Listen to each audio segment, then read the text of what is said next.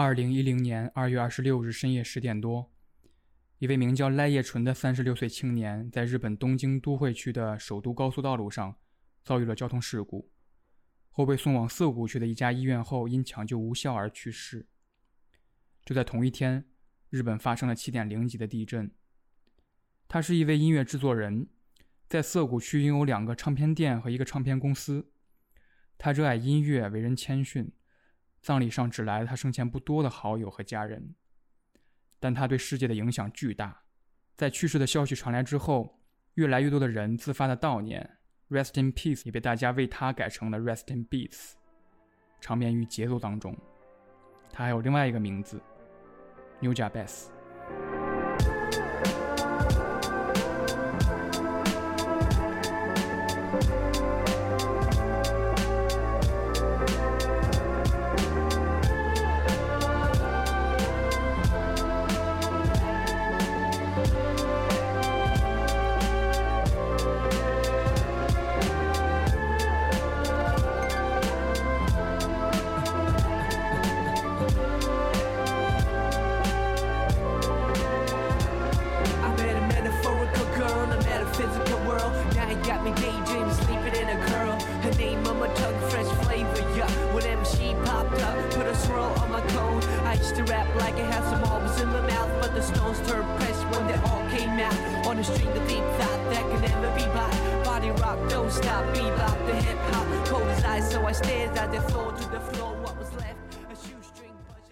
呃，刚才我们谈了《星际星际牛仔》，不管是真人版还是动漫也好，呃，还是动画也好，带给我们的一些感触。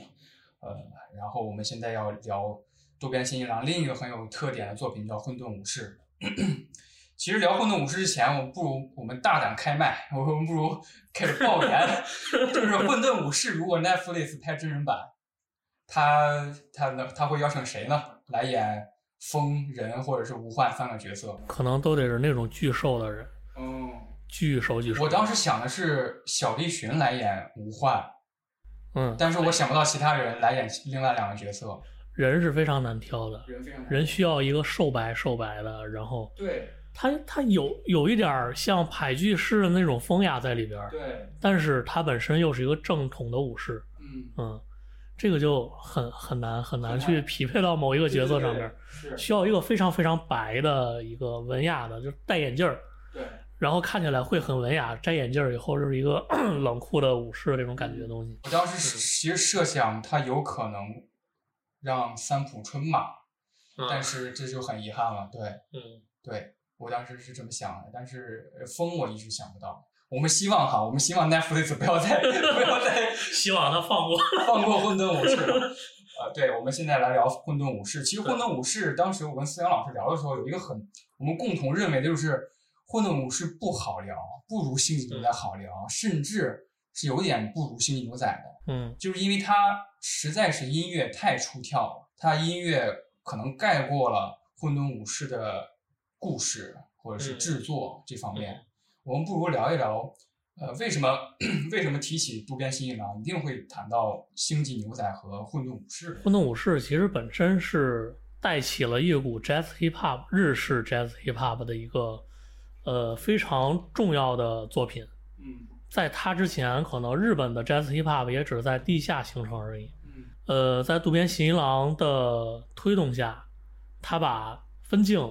和 Hip Hop 里边的这种声音的采样，包括它的滑碟刮蹭的那个声音，他把它们融进了这个动画里边。同时，他在第一集《混沌武士》的时候就开始在平行叙事，就是人和无幻他们两个人平行是怎么闯的一个祸，就有点像 DJ 台两个唱盘。对它它就是平行在播，然后 A 声轨播完了，B 声轨播，B 声轨播完了，A 声轨播，有点像 DJ 在。现场玩音乐的那个感觉。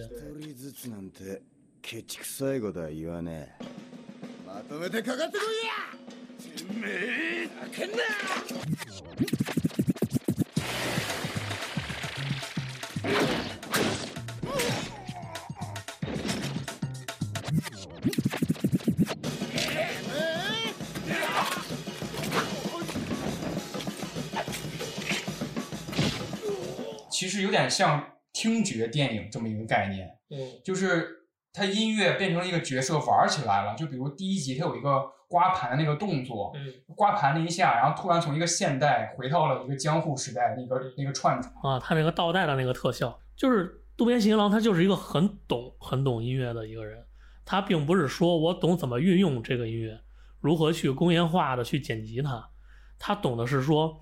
他能够把音乐这个东西把它变成画面化，嗯，同时在分镜的里边是非常非常大胆去使用的。对，哦，我突然想起来，说到分镜，我必须要提一下，就是之前我们说《星际牛仔》嘛，嗯《星际牛仔》里边有一集是那个 Jet 去找他的老情人，在酒吧里边，在那个酒吧里边有一段分镜是非常非常前卫的，至今我都没见到有人致敬他，因为我估计很少有人敢干这个事儿，嗯。因为它是一个非常细腻的情感的一个流露。嗯。当时他坐在这个吧台上，然后那个女老板坐在他对面，嗯。然后穿的是一身朝鲜式的，嗯，特别明显，因为朝鲜风格的一个小旗袍，嗯。然后他就在这边说话，他的嘴一边动，突然从 Jet 的这个这个位置，从他的这个机位，然后突然闪现出来这个女老板的脸在说话，嘴在动，啊，中间闪现了三次，对对对，我印象很深刻，就是不断切，有点跳，不断的切，对，看起来像是播放事故，但实际上他在表达的是什么？是 Jet 在偷瞄他。你看那个机位就是 Jet 的那个那个机位在在看他，然后实际上另外一个机位是在调调在左上角那个位置在调一个全景，是女老板在这边，然后 Jet 在这边坐着，嗯。然后中间是一个吧台，然后在这个中间他有穿插穿插穿插穿了三次，嗯。这三次是什么？就是 Jet 在瞄他，他在那儿喝酒揉闷头，然后第一次见就是时隔非常久，然后见面，然后但他又不敢直视他的眼睛，就是很细腻的一个东西表现出来。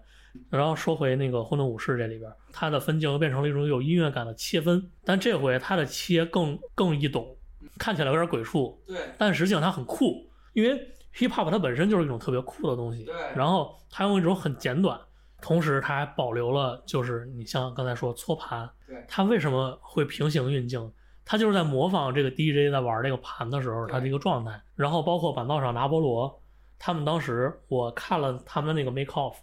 就是随 DVD 一块儿的附送的三个 SP，就是它的片段，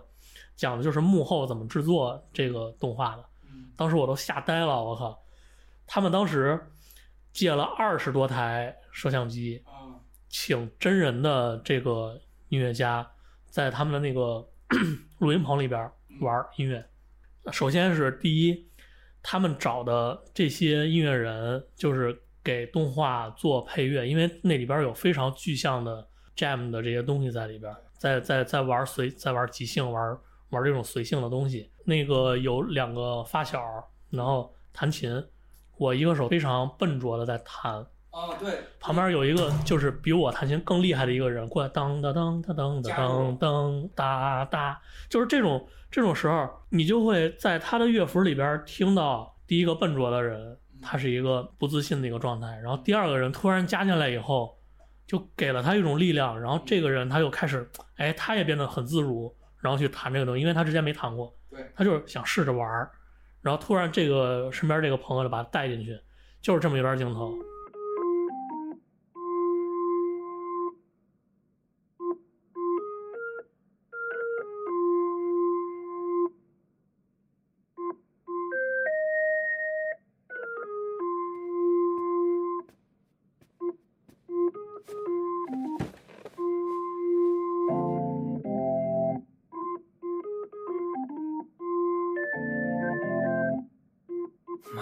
子供が弾いて遊んでるみたいだな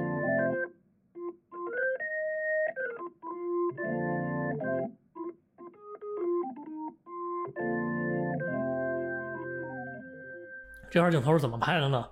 是找了两个就是玩即兴爵士的这个钢琴的艺术家，哦提前让他们读这一段的剧本，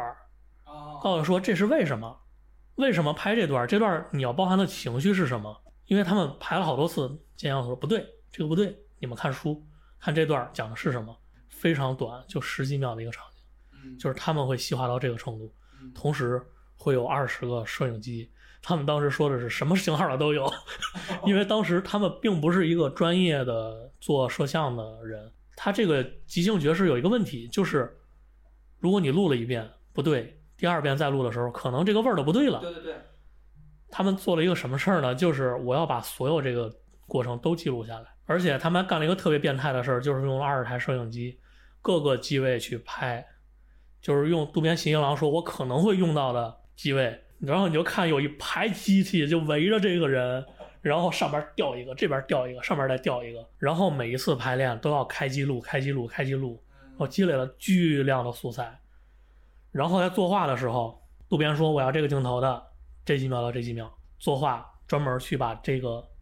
逐帧打印出来，然后按照这个逐帧画出来。他在那个 making of 里边有一个同步的播放，就是他们当时录的那一段儿，当时现场这个艺术家他在弹，然后同时那个动画里边作画做出来以后嗯，一模一样，我靠，就整个的动态。我最早看《版图上阿波罗》，我说这片儿牛逼，嗯，我说为什么牛逼？因为它的动态、它的帧率跟其他的动画都不一样。就比如说之前有一个讲摇滚乐、青年摇滚乐的那个故事的动画叫《Bake》，但《Bake》里边从来没出现过说我对应的某一个乐器，我在弹奏的时候声音是什么表现的，然后我的动作能多流畅什么的。甚至他们在就是漫画里边讲他们唱歌，它其实是有台词儿的，嗯，有有有歌词儿的，但实际上他们唱出来以后，在动画版里边只是一段儿空白的旋律。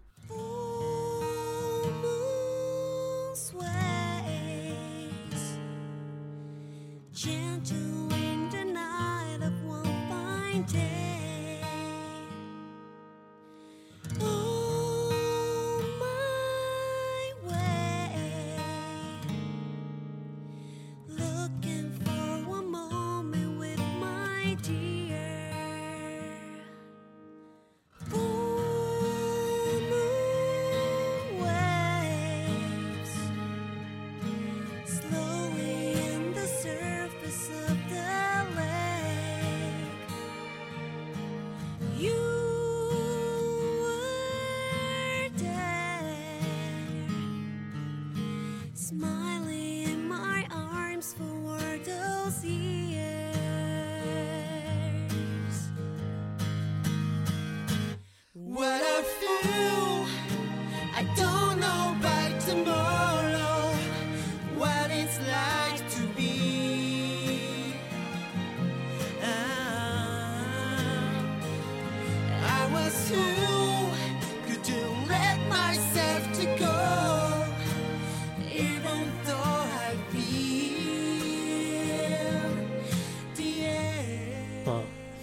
渡边信一郎在做板凳上阿波罗的时候不一样，他是用大量的演奏场景嗯，去覆盖这个讲述这个故事的。对，它作为一个串联的一个一个工具。板凳上阿波罗他想讲的是青年爱上爵士乐，然后在生活中有一些自己的情感波澜，整个去用爵士乐去贯穿的一个故事。那么他为了追求真实，就真的请了演奏没有那么好的青年爵士的音乐人。他从哪儿找？他从油管上找，他从 YouTube 上边找了一些博主，都是男主，但是一个特别瘦的、特别精壮的一个男孩嘛。但实际上他的原型弹钢琴背后那个男孩是一个小胖子。那渡边信一郎想提取的就是他们这种初学者的青涩在里边儿，但他们整个这场东西完全都是即兴的，是真正的即兴。然后另外一个是在他们录制之前，这几个青年艺术家完全没有互相见过面儿。他在那个原著里边儿也是，嗯，就是大家相遇，然后他慢慢熟悉，他把整个养成的这个过程还原到了现实录音里边儿，这是个特别变态的事儿。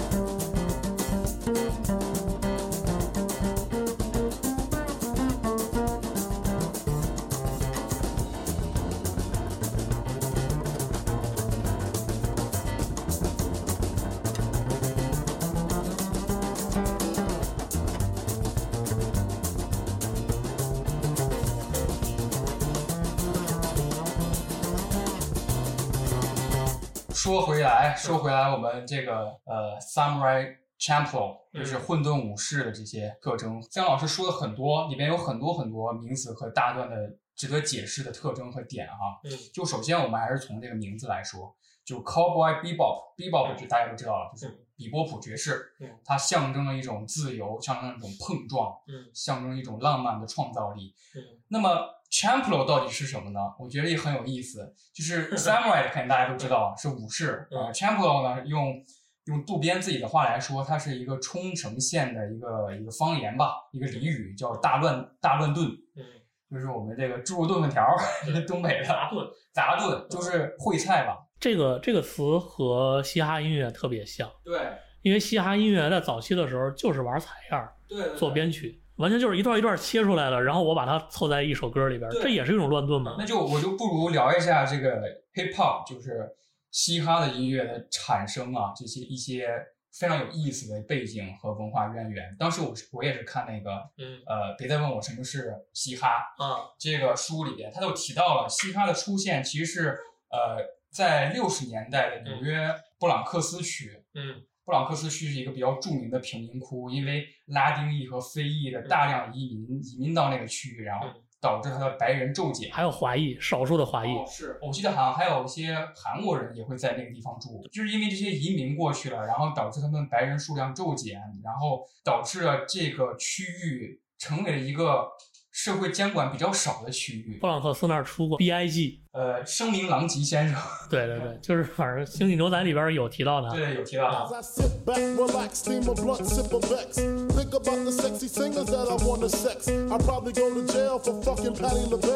Ooh, Regina Bell, she probably do me swell. Jasmine Guy was fly, Mariah Carey's kinda scary. Wait a minute, what about my honey Mary? Them jeans, they fitting like a glove. I had a crush on you since real love, huh? Hold your horses, I'ma show you who the boss of intercourse is. Sex, I'm taking no losses. Even groups like SWV and TLC can't see BIG with telepathy. The recipe, a picture hardcore with the gun. Pimpin' ain't easy, but it sure is fun. When I bust my nuts, I bust them one by one. So what's the 411 hun? Uh, dreams of fucking an R&B bitch. I'm just playing what I'm saying. Dreams of fucking an R&B bitch.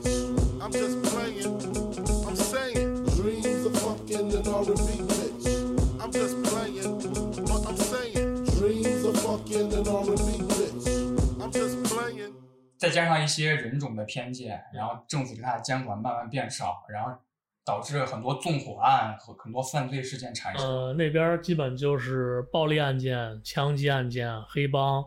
呃，毒品犯罪，还有性犯罪。然后导致了各种帮派丛生。嗯然后在七十年代左右，大家都认为七三年是嘻哈音乐的诞生的年份，嗯就有一个人叫库哈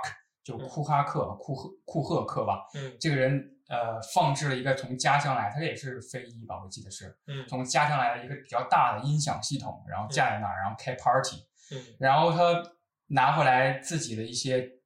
就是唱片，开始在唱唱盘上、唱机上播放。对然后你知道音响系统是什么时候发明？就是壮大的，六十年代。哦，对，就紧接着，对，就是因为音响设备的那个越来越先进，然后它越来越便携化。因为之前在五六十年代的时候，音响这个东西是只能在音乐会、嗯演演演唱会里边才能出现的那种东西，在个人来说几乎是不可能嗯，存在的一个东西。但是在七十年代的时候，已经开始出现那种能肩扛的呀，对，还有那种就是有点像咱现在广场舞里边用那种大喇叭那种东西，对对对就是它便携变得更好了，对就可以在街头放音乐。街头放音乐，然后在地下放音乐，地下室放音乐，就是贫民窟嘛，大家没有专有的场地放音乐。然后库哈克就发现，在放唱片的时候，就是大家听众最嗨的不是主要的副歌旋律，不是副歌出来那一那瞬间，大家最嗨的其实是过门儿，嗯就是几分钟的那个节奏，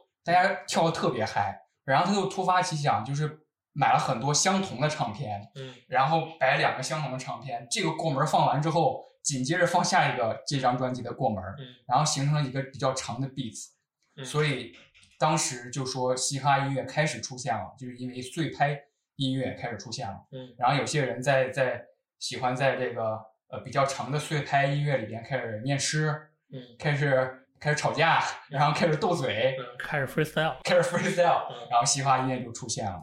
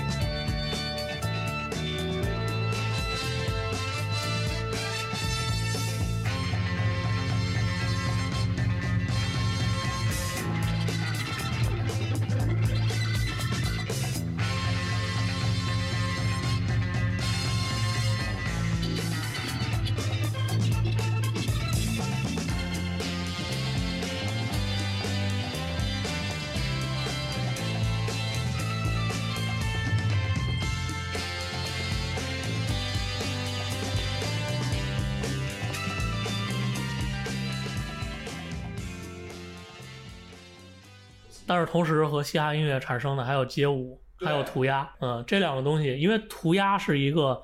重犯罪地区才会才能保留的一个艺术，对，因为很多的那个城市管理者，他对涂鸦的那个态度是非常严谨的。对，嗯，警察会抓你，然后把你投进监狱，同时还会要求你支付清洗费。在这方面，就是很多那个，包括很多投资人，甚至会利用他们在中东画的一些东西，然后把那个墙切下来，把那个墙卖掉，因为他是匿名的，他又不能公开说我就是这个艺术家。对，所以大家会在混沌武士里面出现吴焕在打架的时候会有一些 B boy，就是街舞的元素在里面。对对对，他有一些 breaking 的动 breaking 作的，动作很很混沌。对，包括那个女孩儿，她在那个 OP 的时候有一些倒立的那个动作，那也是非常经典的，而且而且她还是穿和服倒立对，啊，不是和服，是浴衣。嗯她穿浴衣倒立的时候，反倒那种动态是更迷人的，对就是和那种劈开叉的那种男性的那种大肥裤，然后球鞋嗯那种劈起来，然后倒立的那个感觉又不一样，给人感觉就是那种啊，这个女孩儿特别酷，然后嗯她能做那种特别好玩的动作，给人感觉是更轻巧，然后更可爱的那种。就是这种两种风格反而在混沌或者是乱炖下产生了一种新的特别美妙的。它整个都是在融合的一个状态，包括武士这个东西和嘻哈音乐这个东西，它是怎么融合在一起的？对，而且包括涂鸦，我记得其中有一集就是专门讲在江户时代出现涂鸦这个群体，嗯就很不可能，但是就很奇妙。对，它就是有一种穿越感，让你感觉，哎，这个东西也不是不可能嘛。对对对，它不是单独从音乐这个角度来展现整个这个片子里边江户文化的这个东西。就比如说这个音乐，其实我们一定会谈到它的音乐制作人嗯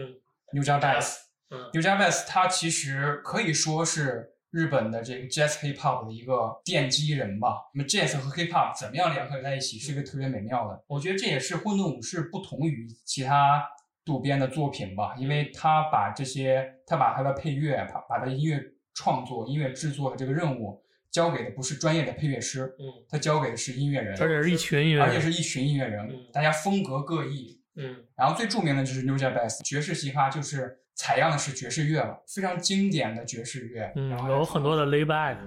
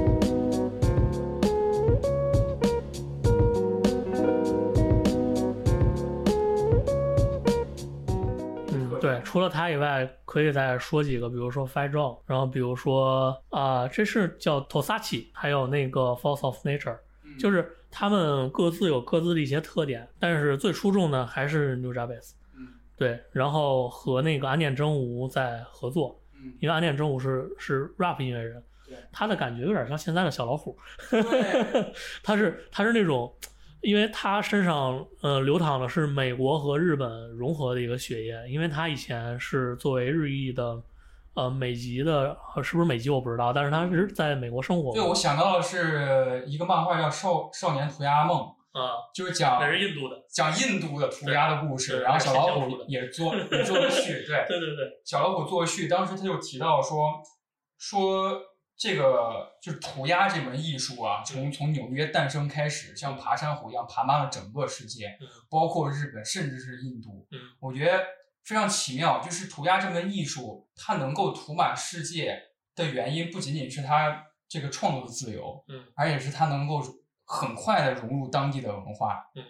可能渡边也是想到了这么一点吧，所以他要创造一个嘻哈的动画。包括因为我是北服毕业的，在北服的樱花小街那条路上，是有有一个挺著名的，就是呃杂头和其他一些艺术家，他们一直在那儿涂，就你涂你同一片墙，你涂我的，我涂你的，对他们一直在往上叠，对盖就覆盖签名嘛，覆盖覆盖签字。所以你如果就是如果你铲墙技术比较好的话，你把那个墙铲下一层，下边还有一个签名，再铲一层，下边还有一签名，对对就是它是一一直在叠的，我估计叠的可能有几公分厚了。所以我记得那个漫画里边提到一个很有很有意思的一句话，就是那个主角说了，说他们只能把它擦去，但你不能无视它。嗯他的那个文化就在那儿，嗯所以渡边也做了这样的融合，他把甚至不是跨流派，他是跨世代，有点梦幻，好几种文化融合在一起。就刚才谈到了武士嘛，武士道其实也是在这个片子里面很有意思，嗯就是武士是用刀剑的，但是里边会出现一些武士是拿麦克风的，嗯，就是有一个人自称 B I G，我是嗯。B I G，我是什么什么武士，对，然后他就在那儿唱，开始唱了。开始唱 rap，对，我觉得就是一把刀一把剑嗯，就是他们手里的麦克风，对对对，他就是这就是真正的武器，对他们的武器就是他们的嘴和话筒，对，就是嘴是用来发声的，话筒是用来扩大它的声音，就是这么简单的一个系统。所以 New Jabez 带给那种感觉嗯，不再仅仅是怎么说浪漫或者是虚无嗯了，我觉得它引领了一种呃新的文化态嗯度，，包括后边爆炸头武士，就对，对这个混沌武士其实也是有一定程度致敬的。就是要玩儿嗯，hip hop 就是就是一个游戏，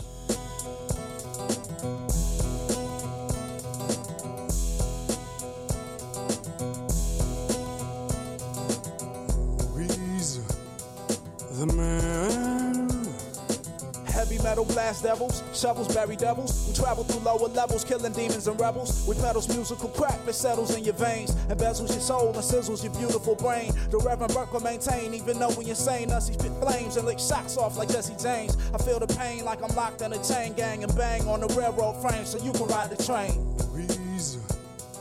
the man. I sold all my money, gave away food when I was hungry, and prayed for enemies who didn't love me. But trust me, God appreciate it when you live humbly. Satan smile like it's funny, but buddy, a lot don't like ugly. I sold all my money, gave away food when I was hungry, and prayed for enemies who didn't love me. But trust me, God appreciate it when you live humbly. Satan smile like it's funny, but buddy, a lot don't like ugly. Weezer, 其实我们刚才谈的主要的一个特征，就是来解释“混沌”这个词到底是一个什么特点。其实混沌其实整个穿插过 它的这个整部二十六集的动动漫里边，嗯。我记得印象很深刻的一集，就是因为风这个少女她是最最开始上路的目的嘛，就是跟呃跟人和无患上路的目的是要寻找一个散发着向日向日葵花香气的一个武士。向日葵这个这个元素，它运用的非常深刻，就是有一个真实的故事是浮世绘的绘画，嗯。其实是受到了，其实是影响了梵高的创作的，就是梵梵高在巴黎还是哪儿，还影响了很多那个新艺术运动里边的人，包括那个广告画儿的对那个艺术家。对对，西方的那个新艺术运动的很多艺术家影响都是非常大的。而且你有没有感觉，渡边所有的东西都是和美国文化有来有回的？对他不仅是吸收美国文化，他还输出到美国。对，同时在美国还引起反响，有点像那个 Baby Metal 那个感觉，你知道吗？因为 Baby Metal 就是它本身是一个偶像团体，然后一开始西方包括北欧对这个组合态度就是说，你一个偶像团体，你玩什么金属，对吧？就你你这个东西你不正啊。突然 Baby Metal 去整个北欧，然后去跟着各种正统的金属乐队去做巡演，嗯然后开始开专场，结果以至于 Baby Metal 在美国的群体，美国的粉丝群体比日本本身还大。日本它有一种能力，就是我作为一个副本也好，或者一个拷贝也好，我先把你的东西学到我的手里，嗯，然后我再把它变成我的东西，我再输出给你。对对，然后输出给你的时候，它是有美式的元素在的，但同时它也融入了日本本身的这种古典性的文化。对，包括他们是把这种偶像文化和类似邪教的感觉，对对对，就是他把金属里边的这种就是宗教性，嗯，它融入到了偶像崇拜里边。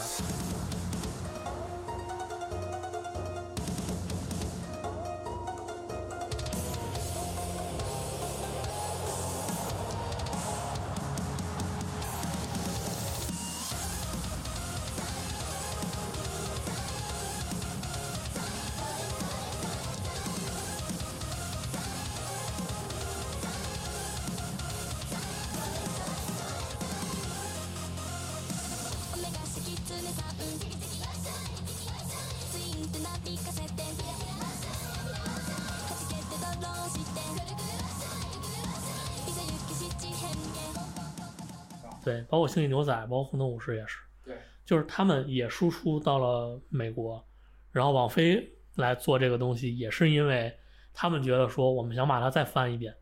翻成一个美国人能看得懂或者美国人能接受的故事。对，嗯，所以我印象很深刻，有一集是讲是讲棒球这件事儿，对，整个一集都在讲棒球，讲棒球，连狗都能 能打棒球，那个狗都陪在队里边儿。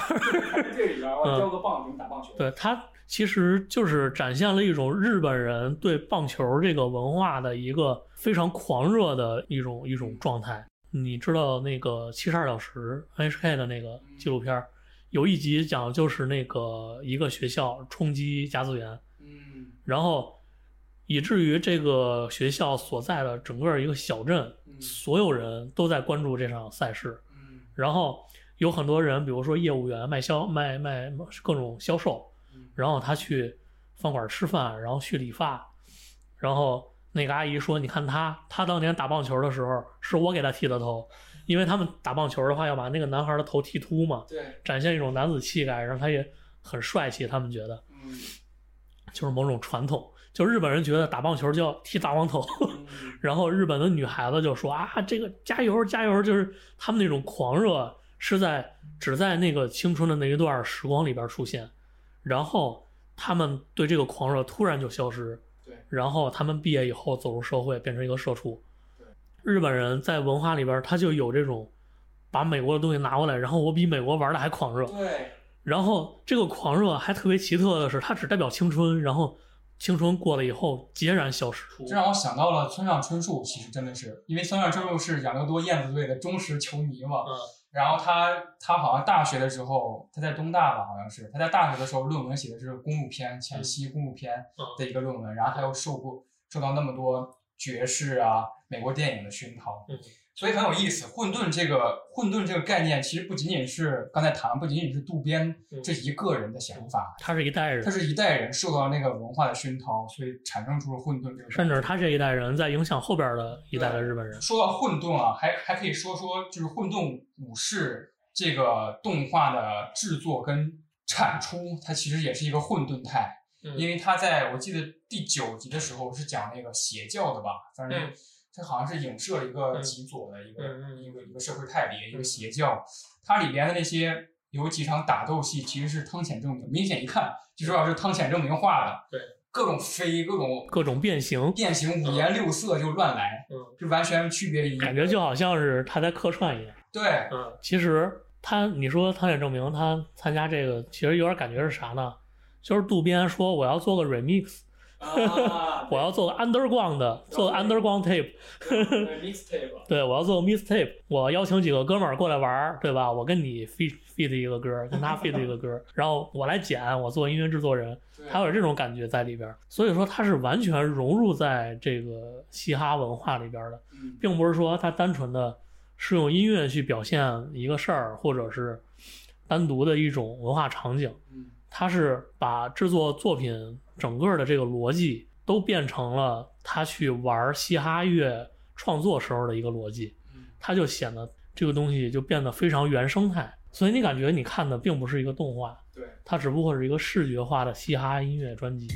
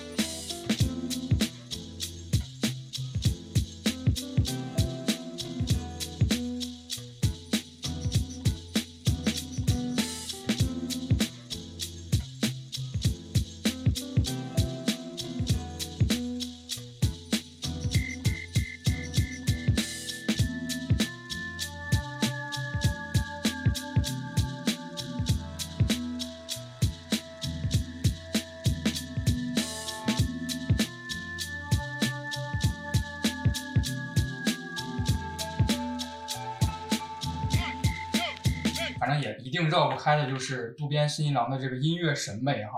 我们其实有迹可循，从他的那个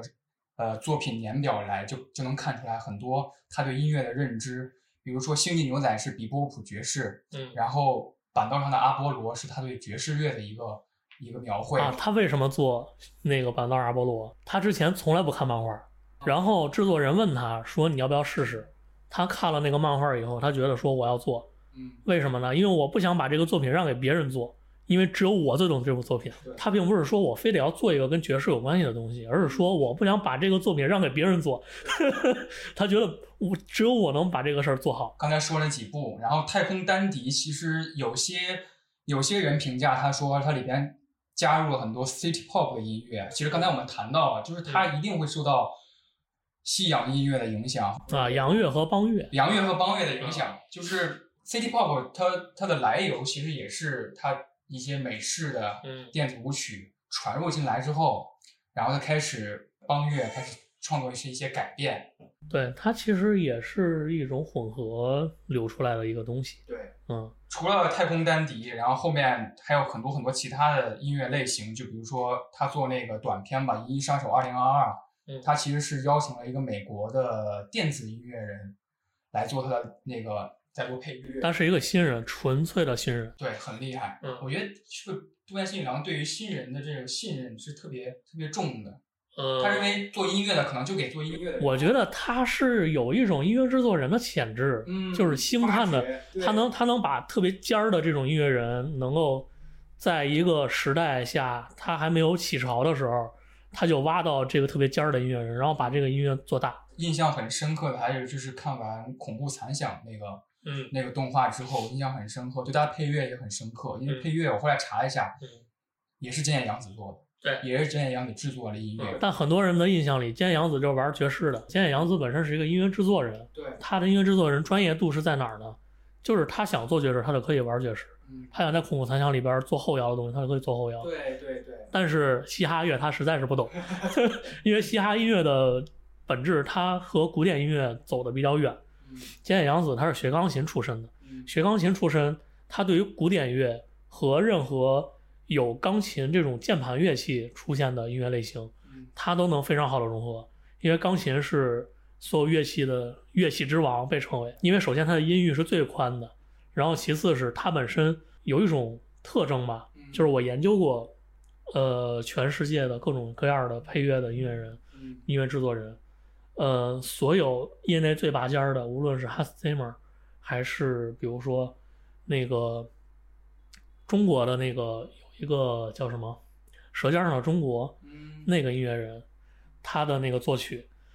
就所有这些人，他们都有一个共同的特征，就是他们最早学习的乐器就是钢琴，包括坂本龙一也是，就是你能想到的任何一个呃，在某个领域很拔尖儿、很一线、很头部的一个音乐人啊，对，就包括周杰伦。对，你会发现，钢琴这个乐器就是在所有的这种创作型的音乐里边儿，嗯它起到了一个特别特别重要的作用，就是它会变成一个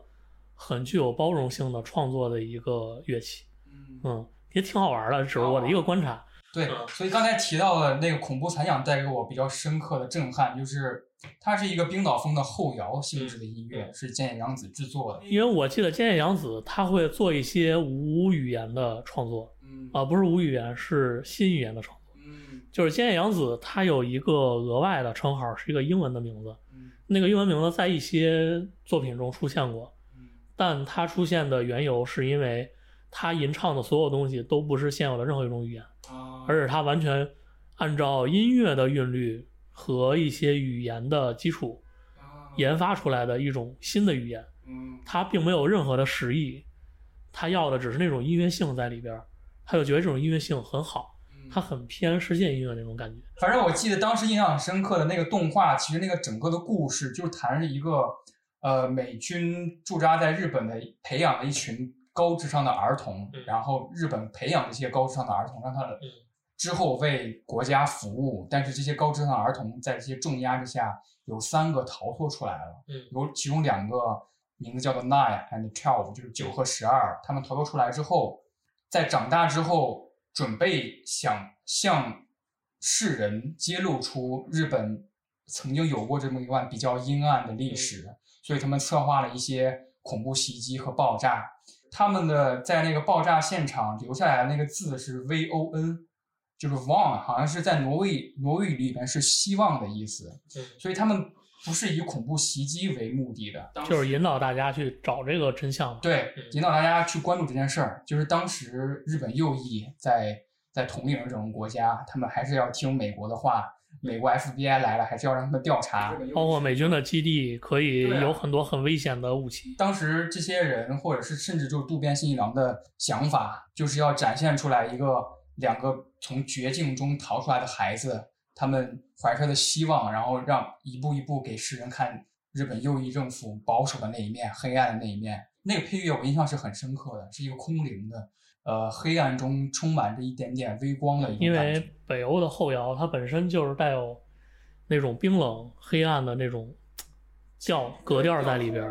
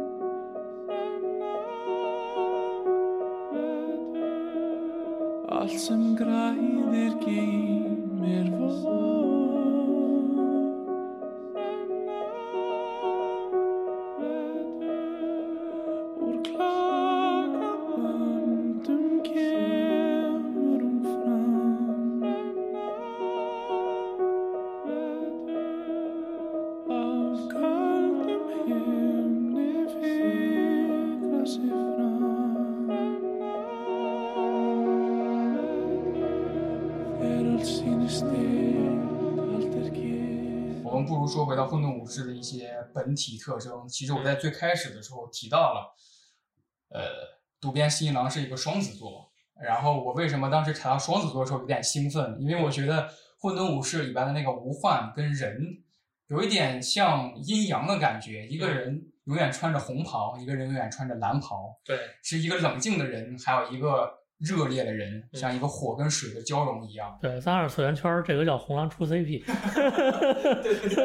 但是但是渡边在做这个的时候就还没出这个，还没有这个这个说法还没有那么著名。嗯嗯，渡边只不过是想体现出这两个人的冲突，所以他在这个服饰的配色上面也是下了功夫的。最深刻的最后一集，他们的目的是要找一个散发着向日葵花香的武士，嗯然后最后一集他们回到了一个原点，就是这武士找到之后我们该怎么办？他们三个人重新站在一个岔路口，呃，就像第一集他们无端的就组合在一起一样，他们觉得这段旅程应该到一个终点了，然后他们各自走上各自的道路，完成了一个怎么说呢，又是一个公路片的旅程。而且它是融合江户时代对和公路片儿的，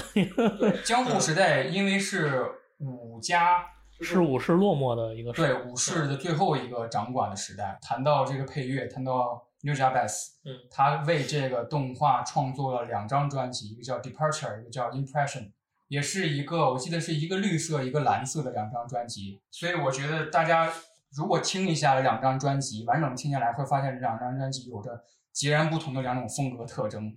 一个是呃舒缓的、浪漫的，然后娓娓道来的、蜻蜓点水的节奏，然后另一张是比较热烈的、激烈的，呃一张专辑，这也象征着混沌武士最终的一个浪漫主义的走向吧。两个武士带着风寻找一个男人，然后三个人最终在夕阳下各自归路。